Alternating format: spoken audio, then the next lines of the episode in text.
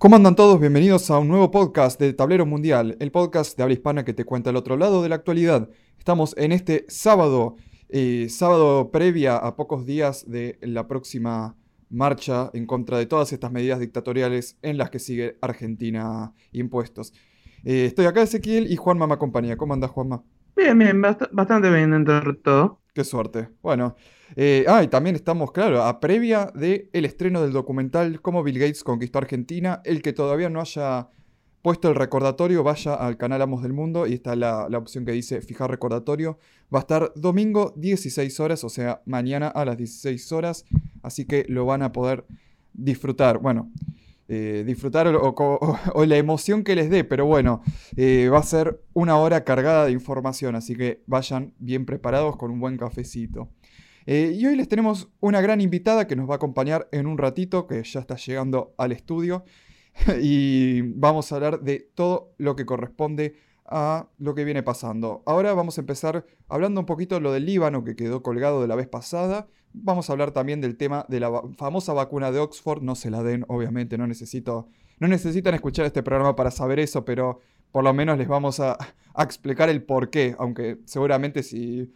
No digo que sea que tengas que estar mega despierto, pero creo que con un poquito de sentido común uno diría, no debería aplicarme nada venido del gobierno británico. E, eso es una cosa que yo me estaba preguntando. A ver, primero, que nada, que sale al toque la vacuna rusa, la vacuna británica y otra tercera vacuna también.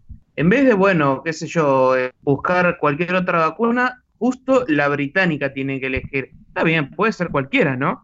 Pero, o sea, no, no podemos, no podemos parar de estar siempre lamiéndole las botas al enemigo. Y lo anuncian el, el aniversario de cuando echamos a los ingleses, imagínate hay que hacer las aclaraciones pertinentes, tampoco hay que tener al Reino Unido de Gran Bretaña y Irlanda del Norte como el país enemigo número uno, el cuco, pero bueno, hay que ser conscientes que la relación histórica con la Argentina no fue la mejor, ¿no? Por supuesto. Eh, Ellos quieren nuestros recursos y ahora lo están demostrando. Es casi una sonrisa diciendo, bueno, ahora con esto nos lo sacamos de encima y ya, y ya podemos tomar todo lo que queremos.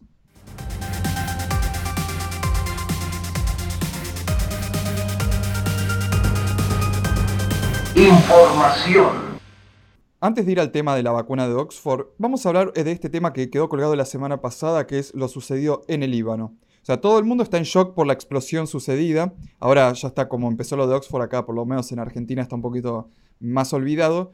Eh, pero lo que sí pasó es que los medios no dieron mucha explicación sobre lo sucedido. Y la mayoría de políticos directamente agarró y dijo, bueno, ya pasó, chau, se lavaron las manos. Para mí hay que entender lo que es el, primero el contexto geopolítico en el Líbano. O sea, la, economía libanesa viene en picadas. Si Argentina viene mal, eh, Líbano está mil veces peor. Eh, hay un montón de corrupción en el gobierno, hay falta de trabajo y oportunidades, eh, hay restricciones monetarias, hay conflictos sociales, protestas, y todo esto sin el corona. O sea, ya venía la cosa caldeándose hace rato. Y otro, otro, dato, otro dato bastante llamativo, hay más libaneses fuera del Líbano que en el Líbano. Yo ya sé ustedes, malditos degenerados, en quién están pensando, ¿eh? yo ya lo sé.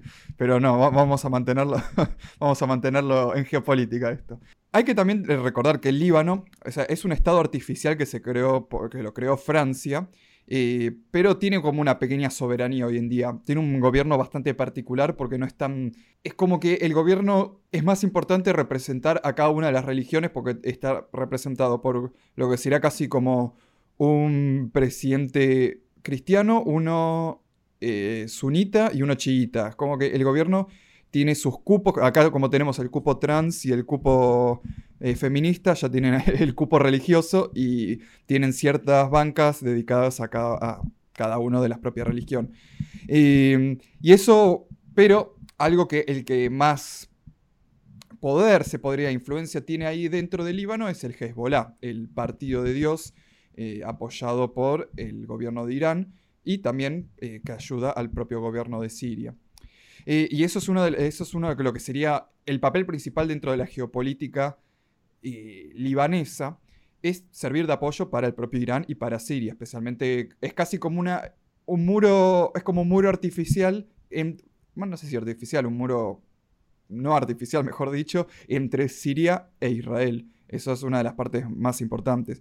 Eh, y justamente eso, Líbano tiene conflictos territoriales con Israel en el tema de la delimitación fronteriza y marítima. Y justo qué curioso en febrero, pues yo, yo dije, cuando pasó esto dije, vamos, voy a, fue un Google, Líbano, petróleo, pum, listo, dije de una, ya me imaginaba por cuál tuvo que haber sido las razones por las que esto pasó.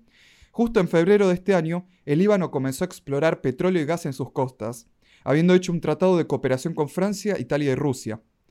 Este nuevo, esta nueva actividad ayudaría a aliviar su situación eh, financiera con una deuda que alcanza el 150% del PBI, o sea, bastante, bastante grave. Una de las zonas de explotación la reclama Israel como territorio propio, para variar. el área que Beirut mm, se disputa eh, con Israel de unos, 600, unos 860 kilómetros cuadrados y se divide en 10 zonas o bloques. Y la tensión entre ambos estalló en 2019 por la disputa del bloque 9. Israel no está de acuerdo con la delimitación de las zonas económicas exclusivas y no está de acuerdo con los trabajos de explotación que está llevando a cabo el Líbano. Hasta ahora todos los esfuerzos de la ONU para resolver esa disputa territorial fracasaron, o sea, quedaron básicamente en la nada, y se conoce como la línea azul a la frontera trazada por Naciones Unidas en el año 2000 entre Líbano e Israel, eh, que va desde las granjas de Cheba hasta la ciudad costera de Nakura. Espero haberlo pronunciado bien. Eh, no obstante, esta línea no se extendió al mar, lo que desencadenó todo un nuevo quilombo, una disputa por el control de esas reservas de petróleo que, bueno, ambos países necesitan. Y también habría que explicar el tema del conflicto hebreo-islámico en la región, que bueno, eh, aún el, que no tenga tanto conocimiento de esto sabe que ahí hay, problemas. Bassam Belahud, el analista político de la Universidad eh, Libanesa Americana, explica que, justo que vos decías que había más afuera, explica en 2018 que la tensión geopolítica entre Israel y la milicia chií libanesa Hezbollah se basa en cuestiones que van más allá de la explotación de los recursos energéticos, una tensión que alcanzó su punto máximo en 2017. Con el conflicto sirio llegado a su fin y Arabia Saudita e Israel tratando de contener la expansión de Irán en la región, el Líbano podría convertirse en el escenario para una guerra de poder regional, y en ese contexto las actividades petroleras en las aguas disputadas podría utilizarse como desencadenante de la guerra, y parece que no estuvo muy errado. En 2018, ante la Asamblea General de la ONU, el primer ministro de Israel, Benjamín Netanyahu, mostró una foto del lugar atacado el 4 de agosto de 2020, designándolo como un depósito de armas del Hezbollah. Y según el politólogo francés Thierry Meissan, el primer primer ministro de Israel, porque recordemos que hay dos primeros ministros en este momento, Benjamín Netanyahu, autorizó un ataque contra el depósito de armas de Hezbollah con el uso de un arma nueva, eso dice Meissan, que había sido sometido a un ensayo siete meses antes en suelo sirio. Y se ignora si el segundo primer ministro, Benny Gantz, fue consultado antes del ataque. Según lo que cuenta Meisan, el arma que fue puesta a prueba en suelo sirio es en, una vasta llanura y posteriormente fue utilizada contra barcos iraníes en el Golfo Pérsico. En Beirut fue utilizada por primera vez en un, en un medio urbano, pero en un entorno muy particular que permitió a los operadores comprobar los efectos de la onda expansiva y de la vibración provocada por la explosión, tanto sobre el suelo como sobre el agua. Además de arrasar el puerto de Beirut, la deflagración dejó un centenar de muertos y al menos 5.000 heridos y prácticamente destruyó todo el sector de esa ciudad. Bueno, en los videos pudimos ver a qué nivel eh, llegó eso. Justo apenas pasó eso, Israel activó sus contactos en los medios de difusión internacionales y propagó la versión de que la explosión accidental de un gran cargamento de fertilizante nitrogenado lo había causado. Como tantas veces eh, pasó, se designan falsos culpables y la maquinaria mediática internacional repite incalzablemente la mentira cuando aún no se ha realizado ningún tipo de investigación. Siria se abstuvo de mencionar esa arma cuando fue utilizada en su territorio. Irán también prefirió callar. En Líbano está sucediendo lo mismo. Los partidos políticos libaneses eh, terminaron concluyendo un acuerdo para no mencionar el asunto, eh, con el objetivo de no desmoralizar a la población y avalar la versión de los fertilizantes eh, con lo cual responsabilizaría a la dirección del puerto. O sea, se callaron todos como para que nadie los, tildara de, que fue un descuido. Justo el periodista israelí Richard Silverstein dice que Israel causó la explosión del puerto de Beirut. Supuestamente, Israel apuntó un depósito de armas de Hezbollah en el puerto y planeó destruirlo con un, con un dispositivo explosivo. Trágicamente, la inteligencia israelí no realizó la debida diligencia en su objetivo, por lo tanto, no sabían, o capaz sí no les importaba, según Silverstein, que había 2.700 toneladas de nitrato de amonio almacenadas en el almacén. La explosión en el dispositivo de armas incendió el fertilizante y causó todo lo que nosotros ya pudimos ver en video. Silverstein dice que para los que no, para los que no le creen hay que señalar dos pruebas eh, circunstanciales. Dice que normalmente si Israel ha emprendido un ataque terrorista exitoso, como aquellos contra Irán, se negará a comentar o una figura militar o política de alto rango diría algo como, si bien nos negamos a comentar, quien sea que lo haya hecho le hizo un favor al mundo. Y bueno, fue justamente lo, lo que pasó ahora. En este caso, Israel inmediatamente negó la responsabilidad e incluso Hezbollah supuestamente dijo que Israel no había causado el daño. Perdón, corona. Probablemente protegiéndose de la inevitable culpa que recaerá sobre él por almacenar sus armas al lado de un edificio lleno de material explosivo. Mm, buen punto. La segunda señal reveladora es que Israel nunca ofrece ayuda humanitaria a sus vecinos árabes. Durante la guerra civil siria, el único grupo en que Israel ofreció asistencia humanitaria fueron los aliados islamistas anti-Assad, Israel nunca ha ofrecido tal ayuda al Líbano hasta hoy en día. Y el Líbano se considera oficialmente un estado de enemigo de ellos. Entonces, tener la bandera libanesa sobrevolando la alcaldía de Tel Aviv eh, es un caso muy particular. Pero eh, lo que sigue diciendo Silverstein, el cínico que hay en, que dice que es un ultraje para los israelíes que de repente desarrollen lástima por los libaneses después de que sus líderes causaron esta debacle. Israel ha llovido la muerte y la destrucción a este país durante décadas, según Silverstein. Por lo que podemos ver una mezcla de intereses en recursos por el petróleo y el gas en disputa. Geopolíticamente en la lucha para destruir a Hezbollah y la influencia chiita iraní en la región, y cualquier tipo de apoyo al gobierno de Bashar al-Assad en Siria. Y luego intereses políticos internos, eso también hay que recordarlo, del conflictivo primer ministro eh, Benjamín Oferatu, el cual recordemos que está ante tres juicios por corrupción y ha tenido protestas masivas en la calle. Yo justo estaba dando vueltas por YouTube y encontré varias entrevistas que hicieron a gente que decía, yo soy votante eterno del partido Likud. Eh, hasta tengo un tipo que trabajaba en, un, tenía un restaurante, decía, mira, yo hasta tengo fotos de cuando él vino a comer y todo y la tenía colgada ahí y ahora yo estoy acá protestando porque no se puede aguantar más el, al nivel de corrupción. Eh, y su rival ahora eh, Ahora socio en la dirigencia, Benny Gantz es como un nacionalista entre comillas más cerrado, bastante entre comillas más cerrado, que no está tan obsesionado, supuestamente, con la expansión territorial extrema, aunque sí comparte su ideología sionista como Netanyahu. Pero bueno, tienen como una visión distinta de cómo llevar a cabo las cosas y de ahí es lo que surge el conflicto entre los dos.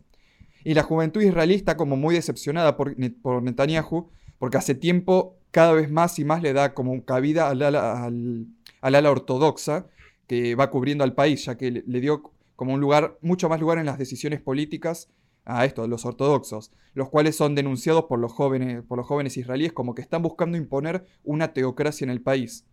Y estos ataques podrían levantar la popularidad de Netanyahu, uniendo una vez más a los israelíes bajo un enemigo común y frenar así toda la, la mala imagen que está teniendo el tipo hace rato. Es una posibilidad y lo dejamos ahí. Esperemos que esta explicación les haya servido de qué es lo que pudo surgir. Así que tenemos eh, petróleo, eh, expansión territorial, eh, expansión marítima y un conflicto interno político en donde necesitan levantar la popularidad de ya un muy, muy, muy quemado primer ministro. Bueno, mira, me, me gustó muchísimo el análisis que hiciste, pero bueno, como siempre es menester, porque si no ya eh, algunas emociones pueden quedar eh, tocadas, no habría que dejar de lado, por lo menos analizar la versión oficial. No, por supuesto, claro. De eh, que, a ver, fueron una fábrica, fue una fábrica de fuegos artificiales. Hay un video que se filmó muy de cerca del lugar de la explosión. Sí. Eh, y se veían, o sea, eh, las típicas explosiones de, fuegos artificiales. O sea, las que se veían eran como, no, las explosiones, las grandes, sino como si explotaran, no, no me sale este tipo de fuegos artificiales, los, los, que son más, los que producen una explosión mucho más chiquitita, como esos que eh, vienen como tipo, como tipo en... ¿Petardo? Sí, como los que vienen tipo gusanito y que, tienen una forma muy chiquitita, cilíndrica, es explosiones muy pequeñas, no las explosiones grandes, grandes. Eso es lo que se veía en el video ese que se grabó muy, muy de cerca, que obviamente la persona que lo grabó falleció, pero después, más allá del humo y esas explosiones de ese estilo, no se veía más nada. yo, a ver, quise corroborar también con otras, eh, eh, otros videos de explosiones en fábricas de fuegos artificiales. En la columna de humo y la explosión fue de gran magnificencia, enorme, acá como, como en el caso de Beirut, pero se podrían ver, eh, además de, de toda la tragedia, como si además de todo eso, como si se estuviera dando un show de fuegos artificiales desde lejos, se podía ver. En cambio, en los videos que fueron filmados más de lejos, no se veían que estaban explotando fuegos artificiales. Y lo que más me llamó la atención, comparándolo con los otros videos de explosiones de fábricas de fuegos artificiales, fue el tema de la onda expansiva. Es que se vio como onda expansiva. tipo Sí, pero me, también, además de tipo, pero sobre todo la, onda expansiva esa que generó que, fue a modo de tromba que se expandía. Eh, en cambio, en los, en los otros videos de fábricas que explotaron, una explosión más explosión normal, no como que se expandió y se expandió y se expandió eh, uniformemente como expandiéndose como una onda expansiva por el suelo, pareciera que hubiera sido también claro. el caso de Beirut. En cambio, en, los otros videos no, no llegué a ver eso. Claro, por eso para, por eso para, mí... Lo... Y hay varios videos desde lo de Beirut, sí. Por eso para mí lo que dice Thierry Meissan, eh, habiéndolo leído, dije, me parece como la teoría más correcta, especialmente cuando Meissan dos meses antes había, salido, había sacado una nota explicando de que decía, eh, Israel no tiene ningún interés en Líbano y ahora sacó una diciendo, no, bueno, sí, sí tiene interés en el Líbano. Fue como... Eh, no, a mí no me parece bien que, una, alguien haga un análisis y diga, bueno, la que me equivoqué, ahora la, situación cambió. Y, dije, bueno, a mí me parece que el, análisis que está haciendo es correcto y por eso también me basé eh, en este periodista israelí, porque dije, bueno, me gusta la opinión de alguien que está dentro, como para decir cómo se siente, cómo estaban sucediendo las cosas. y a mí me pareció, a mí me pareció súper extraño eh, el hecho de que hayan puesto lo de la bandera del Líbano en Israel, eh, Bolsonaro también, no olvidemos al amigo Bolsonaro. Fue raro, es como, es como una cosa. Aparte que cómo reaccionaron, porque fue un explosión en Líbano. Y fue nosotros no fuimos, y fue un, nadie te culpó. Ah, cierto. ¿Cómo puede ser tan tonto? Fue como casi un, diálogo de serie de televisión lo, que fue. Es como nadie te culpó, nadie te dijo nada. ¿Cómo salieron a la defensa en un momento, viste? Eh, y más justo que haya sucedido en, una zona así tan en disputa como es eh, el propio Líbano.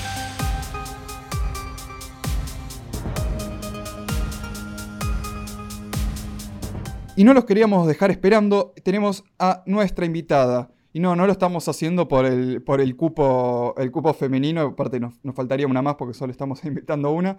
Tenemos acá a la productora de Proyecto Day en YouTube e Instagram, eh, con Valerie. ¿Cómo andás, Valerie? Hola, ¿cómo estás, ese? ¿Todo, bien? Todo bien, todo bien. Eh, un gustazo tenerte acá. Ahora tu, Igualmente. Tu canal que se está difundiendo, especialmente en Instagram, está teniendo un éxito tremendo. Especialmente los videos, me gusta mucho eso, los videos cortitos al punto y con, esos efectos que le vas poniendo que le dan como un efecto surrealista, me gusta un montón. Porque en verdad hoy la realidad es, la realidad es casi una surrealidad, ese poder. yo creo que lo podríamos decir así. Sí, exacto. Sí, en Instagram me da un poco mejor. Lo que pasa que el tema de YouTube es que no te da tanta libertad. Eh, a mí me pasó que me censuraron un video, el de pandemia en hospitales de Argentina, diciendo que era información falsa y no puedo contradecir a la OMS. Entonces, eh, bueno, eso ya un poco, viste, te bajonea. Entonces, como en Instagram no tuve drama, publico lo que quiero y no pasa nada. Y bueno, lo, lo que yo publiqué es que hice un compilado de lo que está pasando en los hospitales, acá especialmente en el Posadas de Quilmes y el Gandulfo de Lomas de Zamora donde gente que fue atendida ahí la atendieron mal. Eh, una chica me mandó una foto de que fue por un dolor de garganta y le dieron dos vacunas, no sabe de qué. Impresionante. La cuestión, sí, la cuestión es que eh, no sentía el brazo ni las piernas, la tuvieron internada una semana y aislada, le hicieron el test, al final dio negativo, pero lo más eh, terrible es que por qué, en calidad de qué le dieron dos vacunas, que no sabe de qué, no preguntó. Eso es la misma ignorancia de la gente que, tiene miedo y va al hospital mm. y es como que va al matadero directamente. Después eh, la sangre se le coaguló en el, en el, brazo, le tuvieron que dar una inyección de parina, un anticoagulante, y bueno, después la dieron de alta. Pero bueno, es, no sabemos qué pasó ahí, le dieron dos vacunas y, no sé qué va a pasar con eso. Después eh, hay muchos casos, después está lo que está pasando en Villa Fiorito, que se llevan a la gente de los pelos con la excusa de hacer testeos y se llevan a cualquiera. El tema está bueno, también hay que no, no quiere irse la gente de ahí de sus casas porque se las ocupan y bueno, en, el hospital los tienen ahí aislados, pero es, para sumar eh, números. El tema es que, eh, bueno, en ese video yo había puesto eh, una escena que me filmaron de ahí, donde los tenían a los ancianos con frío y a la gente, o sea, como así con maltrato, digamos. Y, y después eh, también hay casos de personas que las devolvieron muertas, o sea, solo eh, no tenían nada. Y eso salió en el noticiero de Canal 13. Gente denunciando que, se llevaron a los familiares y después los devolvieron muertos y les pusieron COVID. En un principio, eso ese video yo lo hice en junio. Sí. Cuando todavía, viste, no se sabía bien eh, todo lo que estaba pasando y yo fui agarrando escenas de un lado, de otro, me fueron pasando comentarios y recopilé todo eso para que la gente arme como el rompecabezas de que cuando uno habla de, eugenesia o de Bill Gates, todo eso parece que suena conspiranoide, pero solo basta con hablar con algún médico, ir a un hospital, escuchar un relato y te das cuenta que no estamos siendo tan conspiranoides, sino que en el hospital están pasando cosas raras. Eh, a ver, los hospitales de la provincia siempre fueron un desastre, no tienen insumos, eh, los techos se caen a pedazos, eso ya lo sabemos, pero en este momento particular están atendiendo mal a la gente adrede y también está esa escena de la señora que está en el posada, se está tirada en el piso y ningún médico la quiere agarrar porque tenía fiebre. O mm. sea, un médico que haga eso es totalmente inhumano bueno, después de que yo subí ese video, que estuvo un mes en, YouTube, tuvo bastantes reproducciones, parece que algunos lo denunciaron, me lo dieron de baja, pero estuvo bien la censura porque sirvió porque eso hizo que tenga más repercusión el video, ¿no? Y sí. Bueno, eh, después lo resubí en Instagram, tuvo más reproducciones. Y después de eso me empezaron a llegar más casos, de más comentarios. Sí, yo también fui al hospital, me pasó esto, o médicos, enfermeros que me digan, no, pero mira, nosotros no tenemos la culpa, a nosotros no nos dan insumos, no, o sea, es lamentable lo que pasa en los hospitales. Sí, yo entiendo que algunos médicos no tienen la culpa de lo que está pasando o por ahí no saben, pero a esta altura ya te tenés que enterar un poco cómo está funcionando todo. Y yo creo que hay muchos que tienen miedo de salir a hablar eh, creo que, Creo que tienen que contar, eh, porque si no sos cómplice, o sea, vos está bien, vos no sabés, a vos no te pagan por matar gente, fenómeno, yo te creo. Pero si vos te quedás callado y viste algo raro, estás siendo cómplice de esto también. Eh, yo, yo veo que cada vez hay más casos y, la gente me manda más y cada vez es más cercano. Incluso eh, este último tiempo, esto que yo hablaba hace dos, tres meses, le empezó a pasar a gente que va a las marchas. Eh, uno de los chicos eh, fue al hospital Posada justamente porque la abuela tenía insuficiencia renal y la tenían que internar de urgencia. Entonces cuando él entró le dijeron que tenía que firmar un papel que dijera que tenía COVID. Obviamente, como él sabe todo cómo funciona esto, no lo quiso firmar y se armó un requilombo. Claro, llamó a la policía, vino la policía, llamó a un abogado Y él dijo, mira, yo no voy a... Sí, yo no voy a firmar esto, le dijo, porque yo sé lo que esto significa. Significa que vos la pones en otro lugar, no la puedo ver y yo no sé lo que le van a hacer ahí adentro. Por ahí le, le ponen un respirador porque firmé como que tiene COVID y tiene insuficiencia renal. Le dijo, de última, eh, hacele el test y si da positivo, vemos. Porque yo acá vengo por otro asunto. Y le dijo, bueno, la doctora le dijo que él, la grabó, a la doctora le dijo, eh, bueno, ese es el protocolo, eh, vos tenés que firmar, no es tanto, o sea, es un protocolo nada más. Hmm. Y, si no te, y si no te gusta, te vas a otro hospital. Impresionante, ¿no? Es una barbaridad. Si no y quieren que la gente crea en la salud pública, ¿no?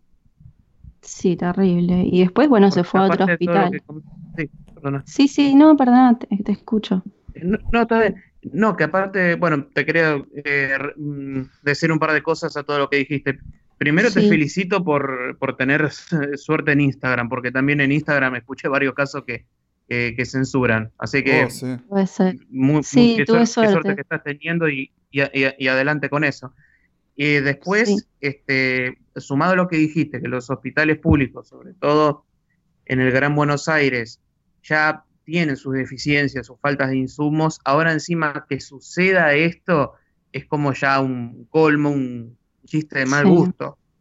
Sí, sí. Y, y, aparte, bueno, en algunos médicos te pueden decir, bueno, pero pasa que cuando a veces cuando una persona está mal, sobre todo en los casos de las personas mayores, ya que estamos hablando de eugenesia, ¿no? Te dicen, bueno, pero en el caso de las personas mayores, como son más delicadas, eh, a veces se las lleva por una cosa y se les puede encontrar otra.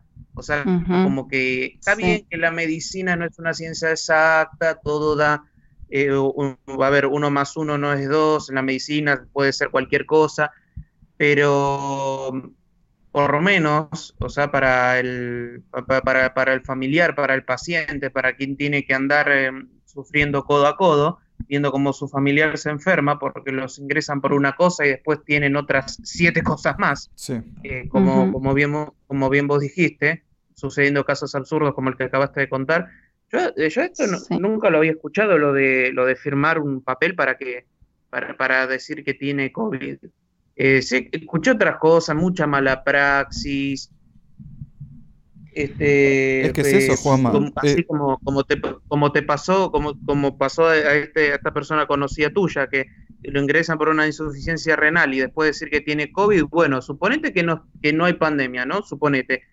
Puede, podría pasar tranquilamente que la llevaron por una insuficiencia renal y no sé, y dicen, no sé, tiene cáncer, por tirar una, ¿no? Eh, mm qué sé yo. Bueno, otro, caso también de eh, cómo entre la gente que labura, obviamente no todos nos vamos a meter todo en la misma bolsa, pero entre que la gente que labura, ya eh, así entre o enfermeros o médicos, ya sea por porque tienen un protocolo, capaz porque eh, quieren actuar como se les enseñó, o algunos por complicidad a sabiendas, ¿no? Sí. Este, tiene un caso que, me contaron, una, persona muy, muy, cercana, muy cercana a mí, que tiene una persona que conoce hace muchos años que es enfermera. Le contó que en el hospital que trabaja, también es un hospital del conurbano, eh, una compañera enfermera le detectaron COVID. Ok, eh, la llevaron, la, la trasladaron a otro hospital porque ese hospital se lo cubría la obra social. O sea, no era un poco más racional ya que trabaja en un hospital, dejarla en ese hospital y que la atiendan ahí, teniendo en cuenta que Kisilov había hablado que no queremos traslado de un lugar a otro. También está el, factor dinero. Sí, sí. No, es, es, terrible. ¿Será que a mí me llegan más esos casos porque estoy con ese tema? Eh, por eso me estoy enterando, ¿no? Eh, como que ya, que ya vieron mi video y a mí me mandan todo. Eh, yo veo que sí, que el gobierno dice que está invirtiendo en salud, pero para poner esas carpas nada más, que son para meter miedo nada más. Es lo, que pasaba en Estados Unidos, que estaban esas carpas y después la gente se pasaba por ahí y decía no hay nadie adentro. Claro, después a mí enfermeros y médicos me mandaron mensajes y me dijeron, mirá, acá no tenemos insumos. Eh, está el hospital hecho un desastre y, y es todo lo mismo. Después, eh, también eh, le pasó a una amiga, esto fue reciente, me mandó el acta de defunción de su tío y le pusieron COVID y él tenía cáncer.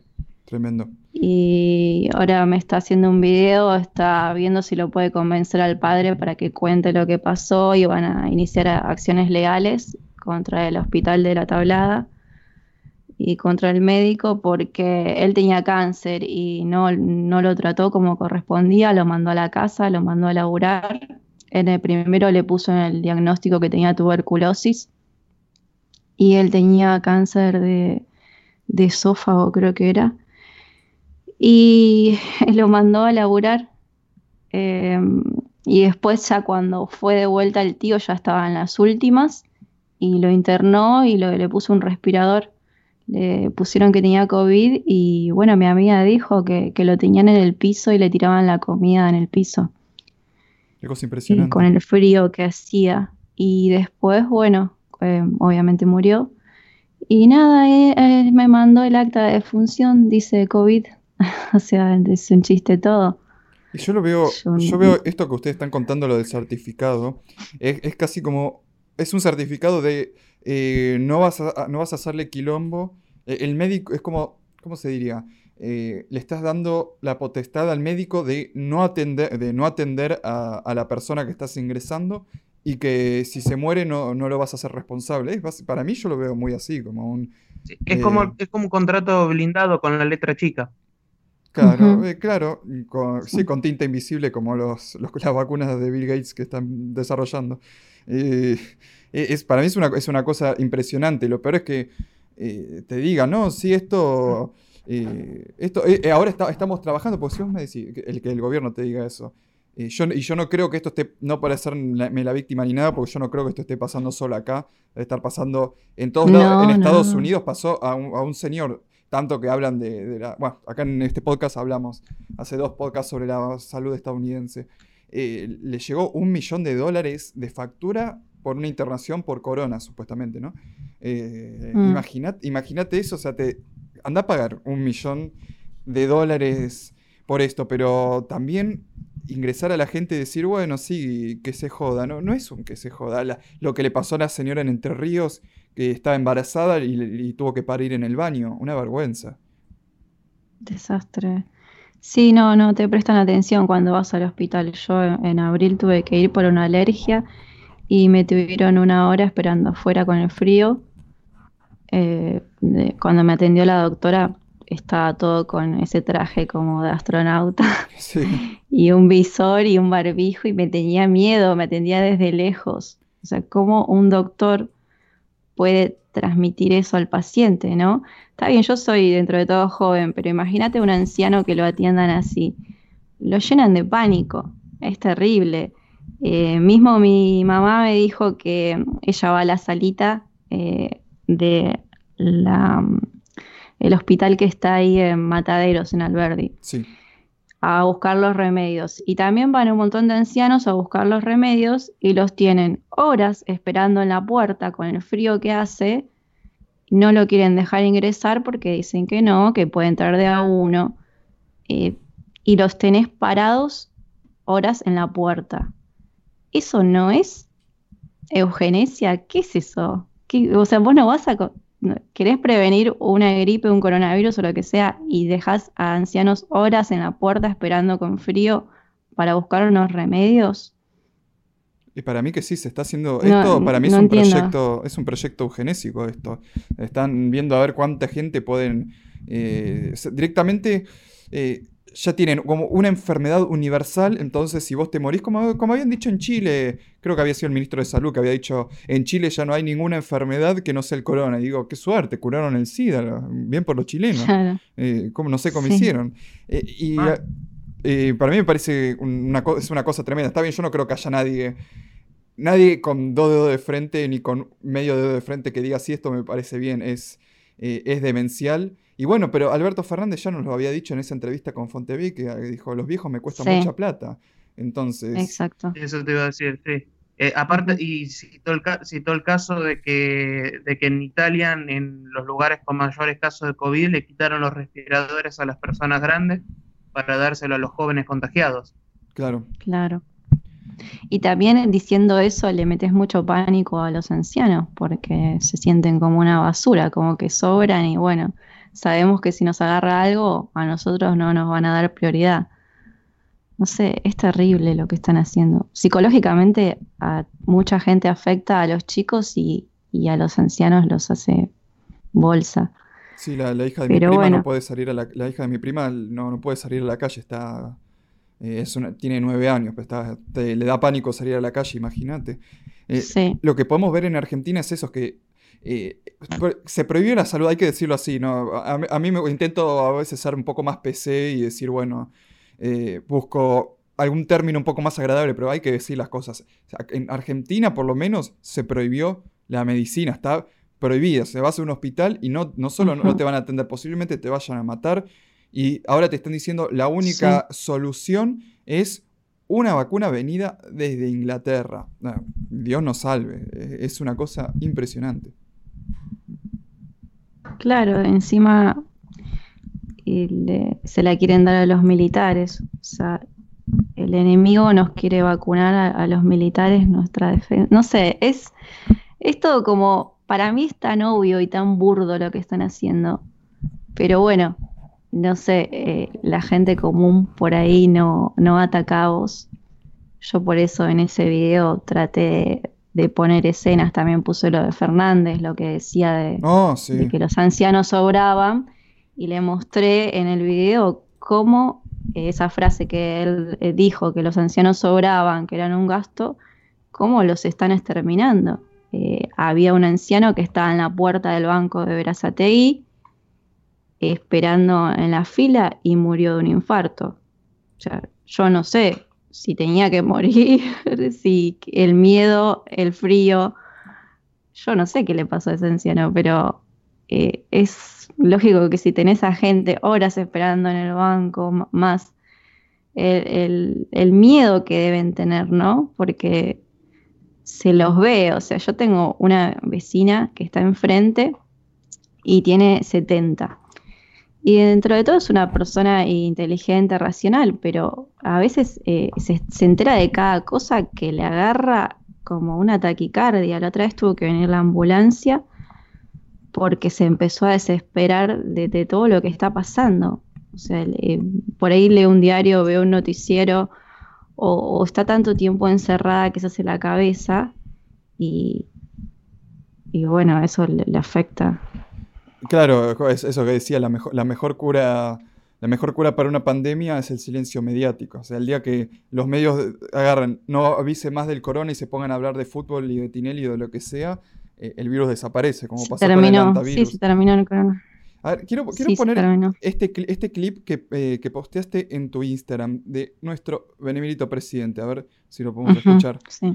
Pero está claro que lo primero que vamos a requerir es la cantidad de dosis necesarias para preservar la salud de las personas en riesgo. Nuestros adultos mayores y los que por alguna enfermedad prevalente tienen que contagiarse. Y después tratar de contagiar, de contagiar, de vacunar a todos, ¿no? De vacunar a todos una cosa impresionante. El presidente diciendo, vamos a intentar contagiar, contagiar a todos. Eh, ¿Qué, confianza uno le puede tener? Ya primero un tipo que te dice, a los viejos hay que matarlos porque me cuestan plata, y después agarra y te dice, te dice, vamos a contagiarlos a todos. Uno dice, bueno, es un efecto fallido, pero ese efecto fallido es el mismo que tuvo Cristina hace varios años, diciendo, con la vacuna del HPV vamos a, vamos a, quitarle la vida a, miles de mujeres. ¿Cómo puede ser cada vez que estos tipos van a hablar de una vacuna? Siempre les agarra un, acto fallido. O sea, ¿cuántas son las posibilidades que siempre te pase? Con varias cosas les agarran un acto fallido. Claro, yo creo que... Sí. Sí, no, no, es que si te gusta la psicología, sabes lo que es un acto fallido. Un acto fallido no es que te equivocaste y fue sin querer. Un acto fallido es cuando revelas algo que está en el subconsciente. Por supuesto. ¿Me entendés? Eh, no es que, ah, se equivocó una palabrita. No, justamente dijo lo que tiene guardado y se le escapó. Es más, cuando Cristina dijo eso del HPV, no sé si vos te das cuenta que ella ni se dio cuenta lo que dijo. Ah, no, no. Y todo el mundo le aplaudió. Ella no. Claro, porque Fernández eh, al menos se dio cuenta que se equivocó, pero Cristina no.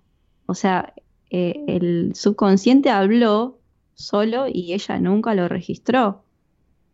Claro, en este, en este momento, fuera de lo que te dicen que estamos en guerra contra el enemigo invisible, estamos en guerra contra el gobierno, esa es la verdad.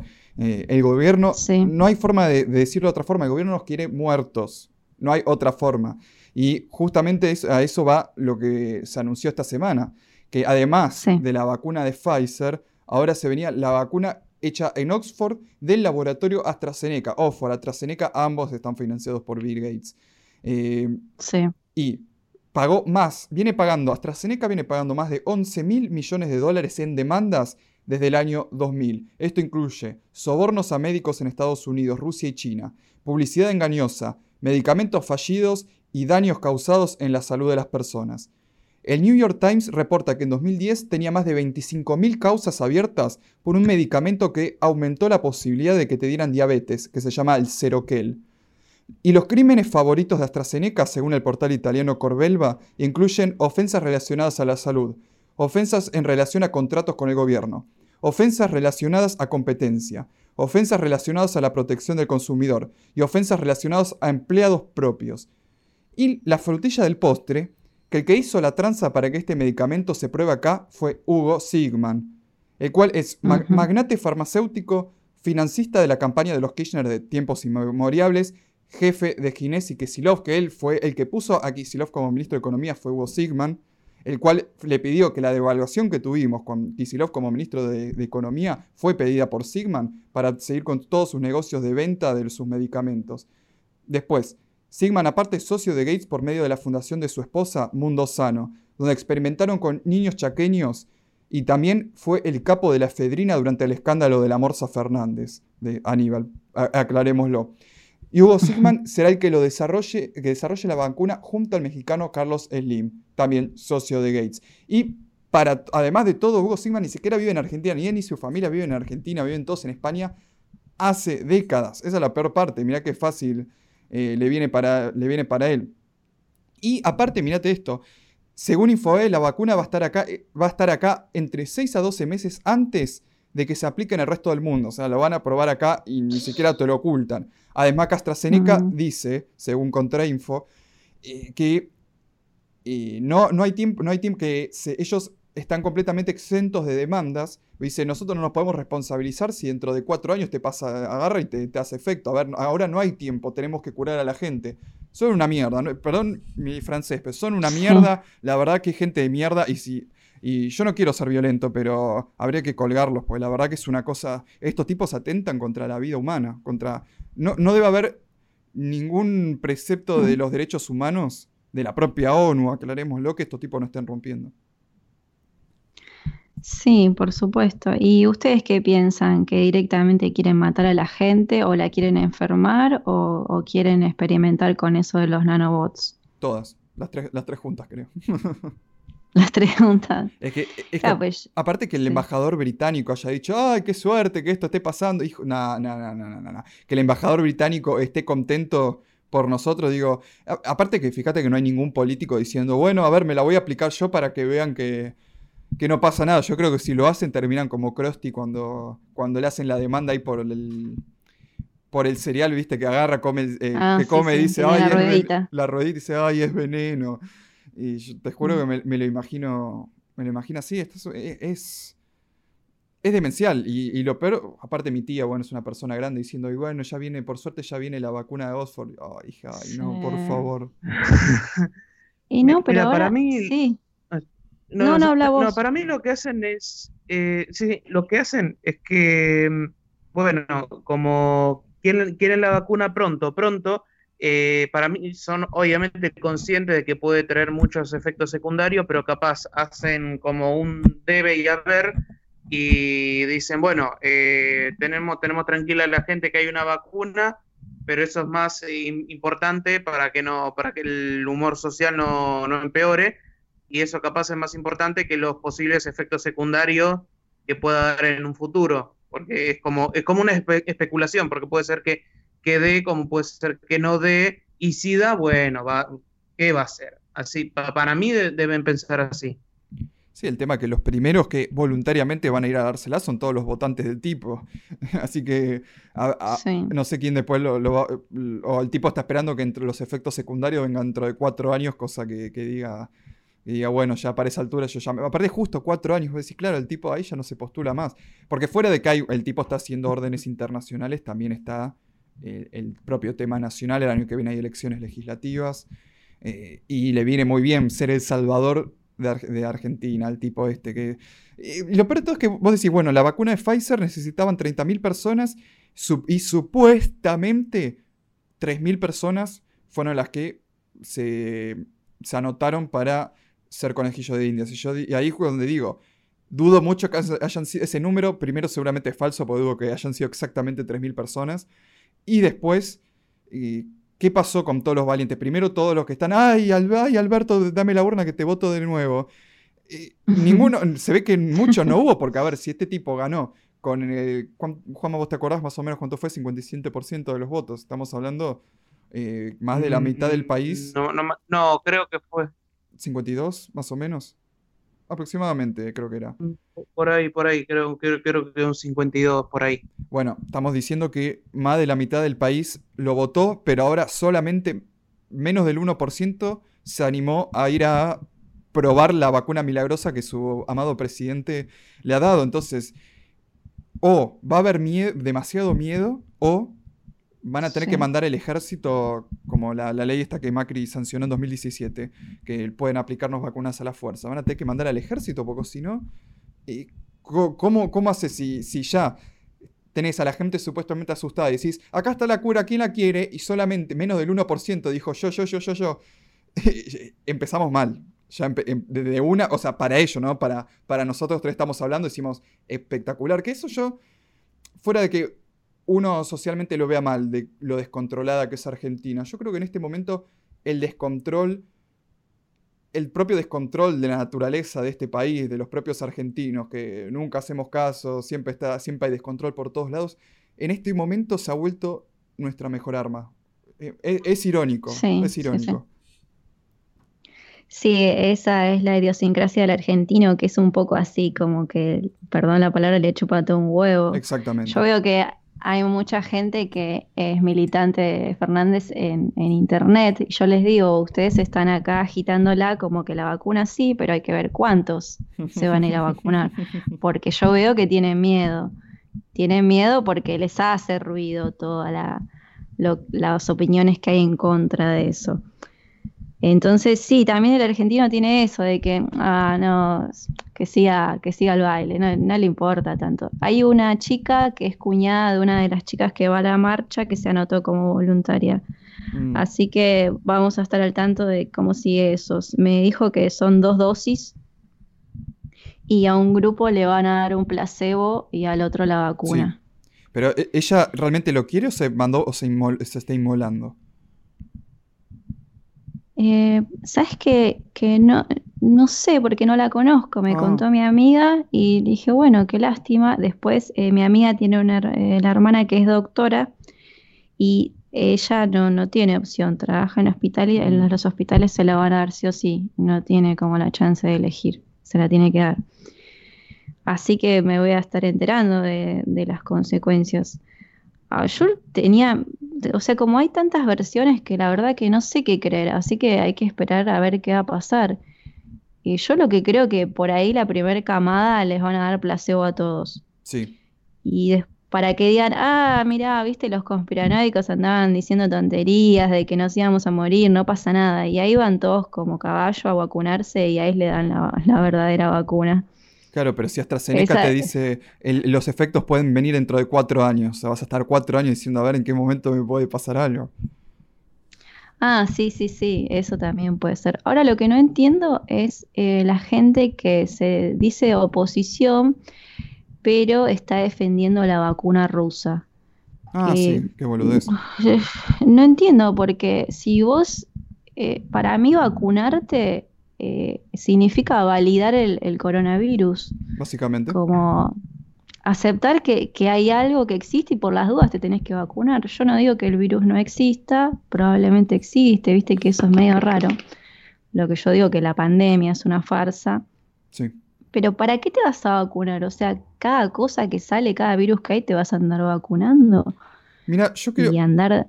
Yo, eh, Sí. Valerie, algo que va, va con lo que vos, me- lo que vos estás diciendo, eh, justo lo hablaba con un amigo, y yo digo, siento como que Argentina se quedó en el tiempo, como que se frenó el tiempo y este país vive en marzo, o sea, seguimos en marzo y nunca salimos, porque tipo, yo estaba mirando acá un canal de YouTube que se llama Landing 2, de un pibe argentino que vive en Finlandia, no había ni uno con barbijo, ni uno, y yo digo, Sí. eh, estamos en serio, es como que acá el tiempo se frenó y seguimos en marzo, porque no puede ser. Si uno ve, eh, es Como, sí, como el día de la marmota, ¿no? claro como el día de la marmota, porque uno ve, entra a internet, esta es la ventaja de, una de las ventajas de YouTube y algo que se, se le sale el implín por la culata, porque vos ves eh, los, los canales de viaje y ves que en el resto de países a lo sumo hay algunos con barbijo todavía cuidándose.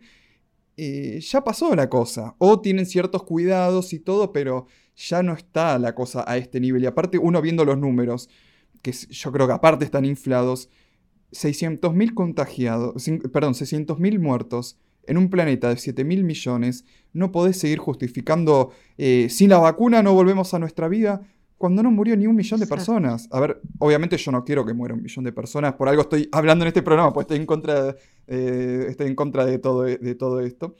Pero la propia información eh, va en contra de lo que te están dando los medios. Pero yo esta lo estoy comparando con el capítulo de Los Simpson, el del, me- el del meteorito. ¿Vos te acordás del capítulo del meteorito? Sí, todo tiene una referencia a los Simpsons, ¿viste? ¿Quién fue Es la- increíble. Pero Sí, sí. fíjate quién fue la persona que al final tuvo la aposta. El tipo más ignorante y tonto de toda la ciudad fue el que agarró y dijo, no se preocupen por el meteorito, cuando venga se va a hacer más chiquito y no va a pasar nada. Y ahora, fíjate, la gente que mm, posiblemente tenga muy poco conocimiento de medicina, eh, estoy hablando de todos los que no son médicos, y digo, aclaro, no, no porque sean tontos, nada que ver, era- estaba haciendo el ejemplo de Homero, sino porque el cono- gente que no tiene conocimiento de medicina dijo, sí, lo más probable es que nos terminemos contagiando todos, eh, ah, ah, eh, nos inmunicemos y no necesitemos ninguna vacuna. Yo digo, en cambio los, Claro. los médicos son los que están diciendo, sin vacuna nos morimos todos. Y digo, ¿cómo puede ser que la gente, sin la gente que no tiene conocimiento de medicina le acertó más que los que tienen años de estudio? Es vergonzoso, es vergon- completamente vergonzoso. Sí, yo la verdad que ni siquiera creo en que sea necesario lo de inmunidad de rebaño. Yo ni siquiera creo que, que ese virus sea tanto como para que nos vayamos a contagiar todo. No sé, para mí es toda una farsa como la de la gripe porcina. Claro. Pero bueno, esa Sarah Gilbert dijo que, que no quería, que no, se, no, no es rentable la inmunidad de rebaño, Hmm. Que es rentable que salga una vacuna. Eh, Pero después... ¿Qué palabra Sí. usó, no? Rentable. Sí, exacto. Después, otro tema que tiene que ver con lo que dijiste de que acá estamos con el Día de la Marmota, estamos atrasados. eh, otro tema que me molesta mucho es el tema del barbijo. Sí. Porque ya incluso salieron comunicados que la OMS dijo que el virus no se contagia por el aire, ya se contradijo. Y acá, ¿por qué sigue lo del barbijo? Eh, yo ahora estoy con los chicos de la marcha haciendo un, como una contrapublicidad, eh, que en estos días la termino, de, de para que la gente tome conciencia y se saque el barbijo, que nosotros le decimos el bozal, no el barbijo. Yo también le digo. Eh, porque a mí me molesta mucho, ya yo no puedo, yo no uso barbijo, yo soy alérgica y a mí me hace re mal tener la cara tapada. Estamos en la misma. Y claro, yo, yo salgo a la calle y he visto eh, gente que pararon y les un quilombo les hacían firmar un acta. Eh, ridículo. A una amiga acá que está cerquita también dice que la policía la siguió por todo Cabildo. Por favor, póngase el barbijo, por favor. No tengo, le dijo.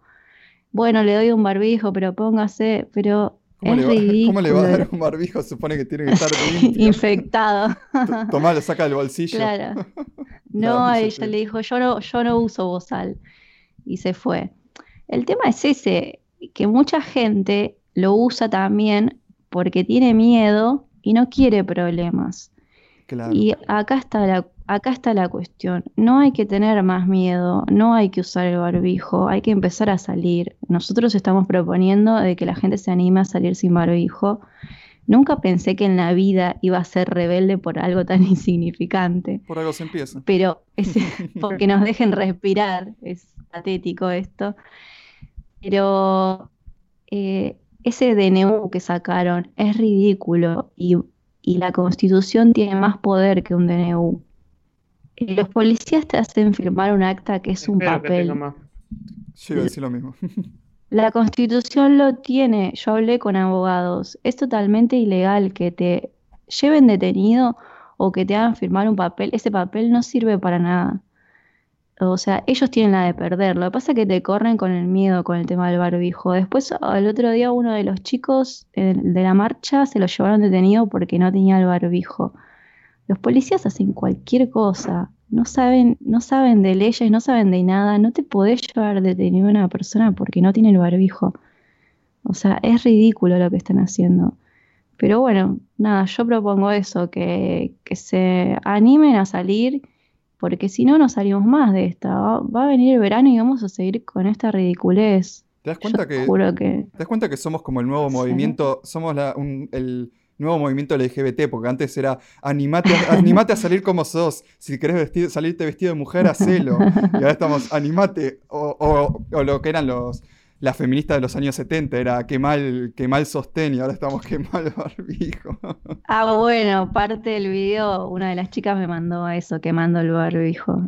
Sí, sí, eh, me mandaron varias escenas. Sí, Es, es irrisorio, sí. Yo No, me la enteré. que tener... Sí. Yo me enteré que en Guantánamo, la cárcel esta famosa de Estados Unidos, eh, les ponen barbijo a los, a, los, tortura, a los sí. presos como tortura. Increíble, increíble. Sí, lo vi. Es que simbólicamente es muy fuerte, es callate la boca, ¿entendés? No hables, eso es lo único que les importa. Yo te digo, Y- yo estoy de acuerdo si, se, si el barbijo se usara como un tema como los japoneses. Para los japoneses es un, uy, estoy con gripe, bueno, como respeto al resto, me pongo uno para no contagiar. Eh, perfecto. Pero ahora esto ya, ya eh, eso, eh, el método japonés yo creo que jamás se aplicó, que en verdad ni siquiera es una imposición gubernamental, es que los japoneses lo hacen por un tema de respeto. A mí me Sí, parece mismo. Excelente. Ahora, esto ya no sé, pero eso es decisión propia, decir, yo quiero, por respeto a mis compadres, me pongo un, me pongo un barbijo así, no le toso en la cara en el tren. Eh, pero acá no, es una imposición gubernamental a ponerte una prenda. Decís, no, no, no, no. Yo Me rehuso. Yo, yo te digo, o me pongo una Sí. bufanda y ahora que hace un poco de calor me lo dejo en el cuello nada más. Eh, Juanma.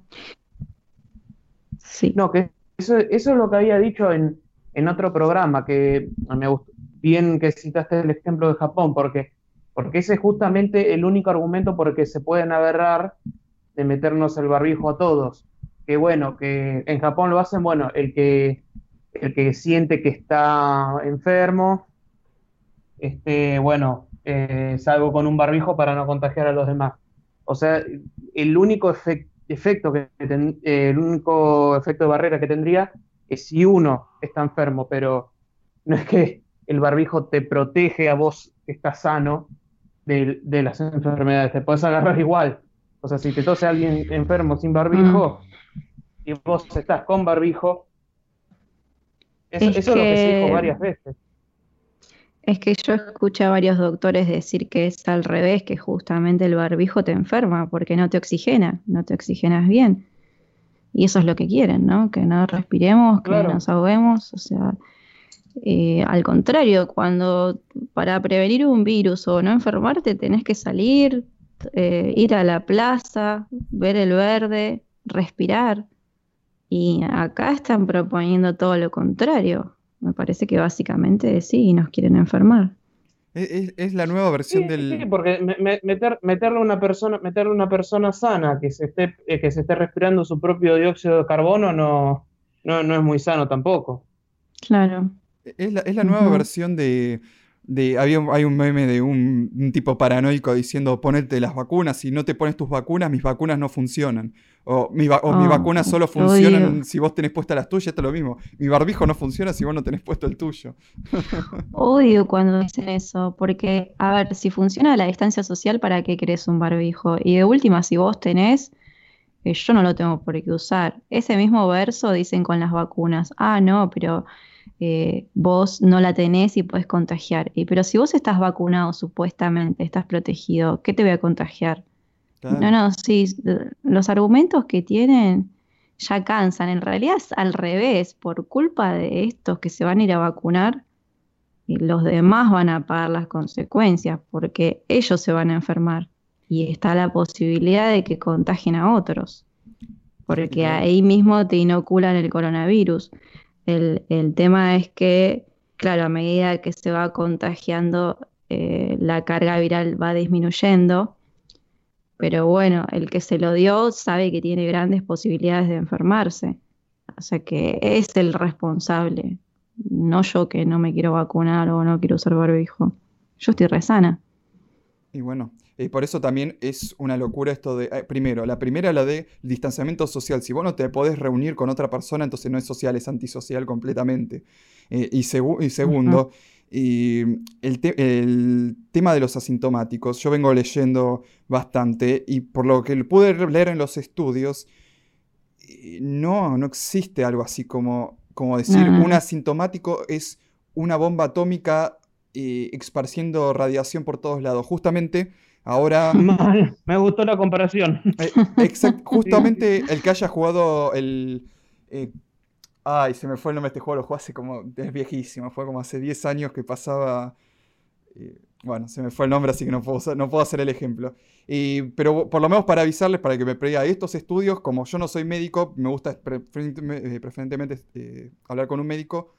próximamente tenemos una nueva entrevista con el doctor eh, Mauricio Castillo de Chile, donde vamos a hablar eh, del tema de la cuarentena, específicamente que encontraron corona en la Antártida, así que en ubicaciones de extremo aislamiento apareció igual. Entonces, ¿qué te está diciendo? El aislamiento no sirve. Vamos a hablar sobre el tema de las vacunas de ARN y por qué no te las tenés que dar. Y vamos a hablar de justamente de esto de los asintomáticos, que, no, que lo va a dar el doctor Castillo para que ya no siga, ya lo conoce, ya sabe que es de confianza, ya sabe que el tipo hasta para decirte hola usa fuentes reconocidas, así que eh, ya quedó como amigo de este canal y bueno, y Moraz también ya lo viene entrevistando, así que lo vamos a tener en vivo y también está nuestra entrevista con la doctora Roxana Bruno, que ya está por llegar al millón de visitas, una locura. ¿Cómo lo compartieron? Porque yo de las analíticas, yo sé todo lo que ustedes hacen, soy como el gran hermano por medio de las analíticas de YouTube, yo sé todo lo que están haciendo y de las 800.000 visitas que tuvo, 400.000 fueron por, porque se compartió por WhatsApp. Así que los felicito y les reagradezco a todos por haber compartido la entrevista a la doctora Bruno. Se los súper, súper agradezco. Eh, bueno, eh, lo que estabas hablando respecto a no reunirse y no juntarse con, con la gente, eso escuché que dijeron algunos médicos que el no tener contacto y aislarte de la sociedad y de, tus familiares también te debilita el sistema inmunológico, así que eso también te perjudica. Están sacando la humanidad que tenés, eh, poniéndote, quedándote solo en tu casa con una computadora. Todo eso favorece a enfermarte. Por supuesto, aparte mentalmente. Eh, yo, pues yo te digo, eh, yo te digo, sinceramente yo siento como, como me voy de... O sea, no, no porque ya no esté consciente de lo que hablo ni todo, pero es como que no tengo... No sé cómo explicarlo, pero es como un estrés o algo que... que, no sé, no, te juro que no sé explicarlo, capaz debería entrevistar a un psicólogo, que lo podríamos hacer, Juanma, ¿no? Eh, habíamos quedado que íbamos a entrevistar. Eh, medio que lo colgamos. Sabes que... Habíamos, quedado eso, pero bueno, por una cuestión o por otra no, no, no se pudo. Sabes que hay un psicólogo psiquiatra que es forense, es médico, que habla de todo esto, se llama Enrique de Rosa. Ah, pásamelo, no, no, lo conozco. Sí, lo, eh, la verdad que es muy interesante. Está hablando de cómo nos afecta el miedo, cómo nos estresa. Eh, habla de todo y habla de esto en los medios, eso es lo que me sorprende. También menciona el libro de 1984, Un Mundo Feliz, todo eso y dijo, dijo en La Nación que esto era un experimento social lo que están haciendo con la gente. Obvio. Que los psicólogos saben muy bien cómo afecta cognitivamente a las personas esto. Y tienen muy en claro que es un experimento social y que él está desbordado de pacientes desde que empezó todo esto. Gente que está depresiva, que la tienen que medicar, que se quiere suicidar. eh, es terrible. Yo te entiendo lo que vos decís, lo del estrés, porque yo en abril lo pasé. Sí. Y Sí, yo es- también. eh, sí, viste todos. Después empezás como a conectar con gente que más o menos te vas entendiendo hablar y, e ir a las marchas y, y conectarme con esto y armar algo, armarlo del proyecto y hablar con la gente, a mí me hizo re bien, porque yo me estaba volviendo loca, la verdad. Sí, sí. Eh, es terrible. Y yo eso lo sufrí un mes y medio. Me imagino la gente que todavía sigue en esa situación en la que yo estaba y está en esa situación hace seis meses. Yo no, no te puedo creer que te estés aguantando eso. Y yo lo veo en las redes, o sea, cómo insultan, cómo se pelean. Mismo a mí me insultan. Y digo, bueno, pobre, esta gente está mal, está hace seis meses como yo estaba en abril. Y estaba súper estresada y trataba de hacer ejercicios, hacer yoga, tratar de relajarme, pero, pero no, es, es horrible tener que estar encerrado, no saber qué pasa, no, no. Es una cosa bueno. impresionante. Y bueno, pero si te, met- si te metiste a este rubro, tenés que ponerte el chaleco antibalas y, y recibir todos los tiros posibles porque lo van a hacer. Siempre, Ah, no, sí, olvidé. siempre Sí, eh, va a aparecer. sí. Porque hay gente, la gente quiere estar asustada, es como que les encanta decir, sí, me voy a morir, este virus nos va a matar a todos. Yo te juro que no entiendo. eh, te estamos diciendo, no te preocupes, no es tan grave, y la gente está, sí es grave, y es como que si querés morirte, eh, está bien, está, yo no, no, estoy, no estoy de acuerdo con la eutanasia, pero, pero bueno, sí, estás en tu, en tu derecho, pero ¿por qué le tenés que infundir el miedo y las ganas de morirse al resto de personas? Es una cosa horrible, espantosa. Sí, bueno, eso tiene que ver con el ser humano, ¿no? El, el miedo a la muerte, o el no comprender lo que hay más allá, eso siempre está. Y además, eh, la, la mayoría de las personas siempre tienen como esa fantasía de apocalipsis, ¿viste? De como que se viene el fin del mundo y tenés que estar ahí preparado. Eso es lo que le transmiten también en las series, en las películas. Y, y están todo con, eh, con esa energía todo el tiempo de sí, nos vamos a morir, es un, un super virus. Y bueno, fíjate cómo cambió, cómo cambió la, el... eh, Yo creo que lo posteé por, por varios lados, eh, un, un meme que, que era el año, tipo, el año pasado diciendo, sí, el mundo está sobrepoblado, necesitamos menos gente. Y ahora están todos, ay, pero sos un desconsiderado, ¿no ves que nos vamos a morir Sí. todos? Claro, ahí cuando, cuando a la persona le llegó a la, eh, el pensamiento, a la, la idea a la cabeza de que el mundo se puede despoblar y vos sos uno de, de los que van a matar para despoblarlo, ahí ya la, la idea no les gusta mucho, les encanta... eh, Ahí le- recién ahí les impacta. Claro, es como la del Claro. militante comunista que le preguntás, che, ¿y vos vas a trabajar, eh, vas a trabajar 12 horas en una fábrica todos los días? No, no, yo voy a ser uno de los, de los que lleve el estandarte del partido. Sí, amigo, gracias. Sí, es un verso eso de la sobrepoblación. No hay sobrepoblación, sino que está concentrada en la ciudad. Básicamente. Mm, Solo creo que a la élite le molestamos y sobramos y nos quieren a algunos eliminar y a otros quieren experimentar. No quieren que le molestemos para cuando ellos lleven a cabo sus planes, como quedarse con nuestros recursos y todo eso. No, no quieren gente que le moleste. Y claro, justamente por eso empieza esta, esta basofia del distanciamiento antisocial, el virus y todo, para que la gente no moleste, para que no, se- para que no sigamos protestando como pasó el año pasado en todo, en todo el mundo, todo el planeta protestando, y dijeron, ya está, tirémoslo, basta, basta que no nos moleste más. Así fue la cosa. Pero sigamos protestando y, y bueno, Valerie, creo que vos nos, te- nos estás invitando a todos a... Ah, eh, sí. ¿A dónde nos estás invitando? Los invito el 17 que se opongan a la élite, que no le hagan caso de quedarse en su casa. No importa de dónde vengan, porque hay mucha gente que me está diciendo que vive en la provincia y vive lejos y tiene miedo por los controles. Hay muchísima gente que viene de lejos al obelisco, viene de la provincia y me están diciendo, bueno, nosotros nos reunimos todos los sábados en realidad, pero me están diciendo que ya no hay tantos controles como antes. Eh, igual se pueden sacar un permiso, algo, algo se pueden inventar o se, se contactan con alguien que venga para acá. Hay muchísima gente que viene de la provincia. La cuestión es que tenemos que estar todos ahí. El, más o menos 15.30 pusimos el horario ahí en el obelisco. A las 16 va a tocar una banda Y a las 17, eh, el grupo que yo estoy vamos a hacer una performance que tiene que ver con esto de los barbijos y el miedo que, que, nos infunden todo el tiempo y cómo podemos hacer para perder ese miedo al otro y unirnos. Y bueno, va a tocar una de mis amigas en esa performance, va a estar muy lindo. Y después a las 18 vamos a Plaza de Mayo. Ahí planeamos hacer otra, otro acting pero bueno, eso todavía no este, lo estamos armando, no está definido. Pero bueno, estaría bueno que todos puedan participar y, vengan. Excelente. ¿Y dónde te podemos encontrar en las redes? En Instagram es proyecto-dailiv y en YouTube proyecto dailiv. Excelente, los vamos, lo vamos a dejar abajo en el comentario destacado para los que nos escuchen de YouTube y si nos escuchas de Spotify, bueno, vas a tener que ir a, a las redes a buscarlo pero bueno, me alegro que nos estén escuchando en distintas plataformas. Eh, chicos, les agradezco mucho por acompañarme hoy. Recuerden que pueden encontrarnos en nuestras redes, Amos del Mundo en YouTube, Amos del Mundo guion bajo en Instagram y bueno, acá en Tablero Mundial porque nos están escuchando desde el podcast. Y recuerden que tenemos, eh, que mañana va a estar el documental sobre cómo Bill Gates conquistó Argentina. Véanlo, porque si no, no van a entender nada de lo que está pasando. Es el documental completo, completo. Véanlo, increíble que, que, que, lo de Oxford, a pesar que salió después de que terminé el documental de hacerlo, es como que está, está aún así, está en el documental, porque ya había como, ya estaba retanteado de que esto iba a suceder.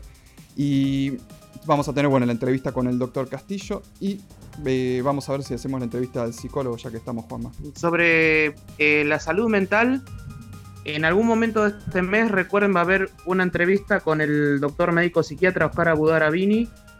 Eh, en algún momento la vamos a tener subida. Estamos teniendo algunos problemas, pero también, aunque sea un mínimo, pero además del, con, un neuropsicólogo, también con, un psicoanalista vamos a estar hablando. Ah, también tenemos la, mm, tenemos la entrevista sobre terrorismo internacional que, que, bueno, que YouTube no le gustó, ahora lo volvimos a subir y nos dijeron, bueno, ahora está ok. Así que, bueno, también vamos a tener eso. Muchas gracias a ustedes y la verdad que es un orgullo que pueda estar hablando porque lo sigo hace tiempo Siempre me gustó lo que hacen. Muchas gracias. Muchas gracias. Bueno, nos estamos viendo entonces hasta el próximo sábado.